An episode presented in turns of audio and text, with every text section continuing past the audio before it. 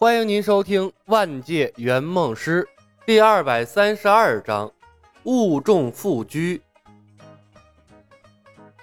我用一生等你，你不来我不老。悠扬的歌声中，段浪握着一只坚硬的野山猪蹄子，呆滞地看着对面人力而起，仍旧比他矮一头的野猪头，闻着他嘴里传来的腥臭气息，感觉自己真的要疯了。他是个命运多舛的人，从小加入了天下会，好朋友成了堂主，他却成了杂役。好不容易练成武功，遇贵人加入了无双城，本以为能成就一番大业，结果遇到了天机门的人，被胁迫着干掉独孤一方，无双城的事业又他妈黄了。紧接着，他耍心机逼剑圣出山。带他去消灭天机门的人，结果剑圣消失了，估计呀也是被天机门的人害死了，至今连尸骨都不知道葬在了什么地方。这好不容易在凌云窟找到了祖传的火麟剑，功力大增，本以为从此大杀四方、扬名立万了，结果在他爹的坟头孤零零的蹦了半天的迪，小天鹅啊！还是小天鹅，这让他死后还有什么脸面见段家的列祖列宗？这天机门的两个混蛋简直就是他的克星啊！不得不说，这段浪是个对自己狠的人。当时他就在他爹的坟前起誓，必定手刃天机门的两个人，以雪他坟头蹦迪之辱。结果，这誓言还没说完呢。又站起来唱了一首《恭喜发财》，可以说打火麒麟的几场舞曲，段浪是一首都没落下。最关键的是，那全程都是他一个人跳啊，一个观众都没有。那天机门的人说不定都不知道他在洞外陪所有人跳舞呢，憋屈至极。段浪是恨死天机门的人了。他算是看出来了，天机门的人不死，他这辈子恐怕是没有出头之日了。段浪不像聂风和步惊云，他还没出过名呢，可不想就这么窝窝囊囊的退隐江湖。刺杀武神，这个念头从段浪心中冒出来之后，便再也压抑不住了。经过段浪的分析。天机门的那个女人，除了一曲共舞之外，个人能力特别弱，几乎啊就是个普通人。至于江湖中流传的那个幽灵护卫，算了，富贵险中求，先干掉武神，只要不被舞蹈控制，总有办法把那个幽灵护卫除掉。说干就干，段浪用了几天的时间，查到余家村李晓等人的住处。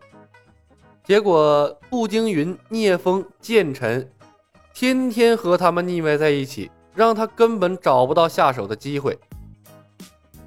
好不容易等到他们出门了，那几个人又是寸步不离。不过啊没关系，段浪是个有耐心的人，他可以等。他就不信这天机门的人就没有落单的时候。段浪像个狡猾的狐狸。暗戳戳的跟了李牧一行人好几天，好不容易逮住李牧两人落单的机会，可是还没等他下手呢，这李牧喊了两句之后，冷不丁的舞曲又响起来了。段浪是想跑已经来不及了，而且这次是段浪从未经历过的双人舞。那一头野猪冷不丁的从草丛里钻出来，和他搭成了舞伴儿，躲也躲不开，甩也甩不掉，被迫着和野猪共舞。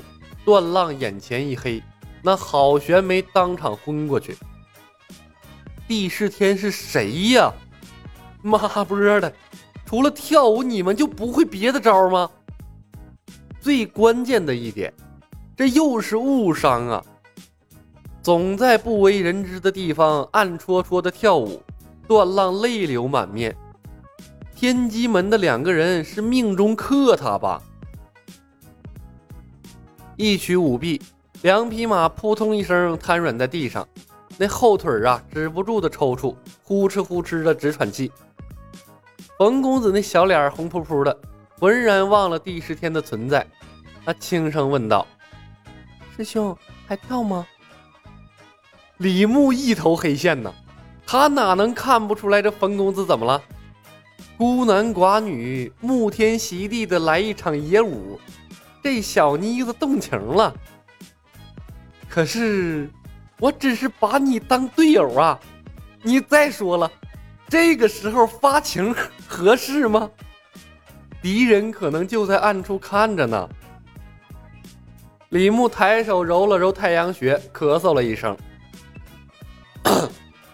第十天前辈，咱们现在能谈谈了吗？”周围静悄悄的，没有回应。冯公子猛醒过来，意识到两个人现在所处的环境，那嘴角抽抽抽抽抽抽了一下，恢复了正常，交叉走位，看向了李牧留意不到的位置。嗷呜一声，啊，惨叫声从旁边的树林传来，瞬间把两人的目光都吸引了过去。李牧反手拔出了无双剑，冯公子紧张地问道。师兄是第十天吗？李牧摇头，不像第十天要出来会直接出来的。话音未落，一身血迹的段浪拎着火麟剑从树林中钻了出来，他直勾勾的看着李牧两人，脸上一点笑容都没有。哟，段浪！李牧先是一愣，紧接着又是一喜。踏破铁鞋无觅处，得来全不费工夫。没炸出来地势天，倒是把段浪炸出来了。现阶段，段浪可比地势天重要多了。段浪拎着火麟剑，表情狰狞，一步一步走了过来。李牧刚想说话，停顿了一下，对冯公子说道：“小芳，等下你来跟他交流老左麒麟臂的事儿。”啊？为什么？我怕他一会儿把我给忘了。师兄，可我不知道该说什么呀。冯公子低声急切的道：“万一说错了怎么办？”李牧转头看了冯公子一眼，无奈的说道：“哎，算了，等会儿啊，我说一句，你跟着说一句就行。”冯公子扬眉。似是想到了什么好玩的事儿，莞尔一笑。嗯，好。李牧站定，面对段浪微笑说道：“段浪，好久不见。”冯公子并排和李牧站在一起，学着李牧的样子。段浪，好久不见。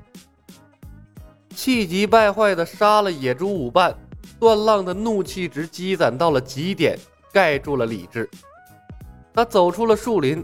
打算不管以多大的代价都要击杀冯公子，即便跳舞，在舞曲切换的瞬间也要向他靠近，拼命杀了他。他是受够这苦波的日子了。可没想到，一出树林，迎面就碰上了这么诡异的一幕，段浪当场就懵波了。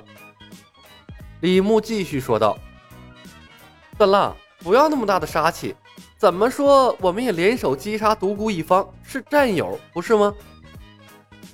冯公子忍着笑意，一字不差的重复：“段浪，不要那么大杀气，搞什么鬼？”